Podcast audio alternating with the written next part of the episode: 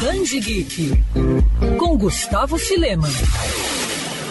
Desde quando foi criada em 1992, a franquia Mortal Kombat rapidamente se tornou um fenômeno. Quem nunca jogou algum dos títulos da série? Além de inovações em relação a gameplay, golpes e gráficos, isso sem falar nos famosos fatalities, o game sempre se destacou pelos personagens originais. Hoje, Luke Cage, Sub-Zero, Scorpion Liu Kang já fazem parte do imaginário popular, mas isso não impediu que ao longo dos anos os torneios recebessem alguns convidados especiais. E olha que nem estou falando do crossover com o universo DC lançado em 2008. Desde Mortal Kombat de 2011, foi criado o conceito de participação especial de personagens de outras franquias, de games e diversas mídias diferentes. De lá para cá, os jogadores puderam lutar com nomes como Kratos, de God of War, Predador, Jason de Sexta-feira 13, Fred Krueger e Alien. Em 2019, Mortal Kombat 11 continuou inovando ao trazer Spawn, Robocop e o Exterminador do Futuro. E agora, a versão Ultimate, um update do game, vai dar a chance de você poder jogar com ninguém menos que Rambo. O personagem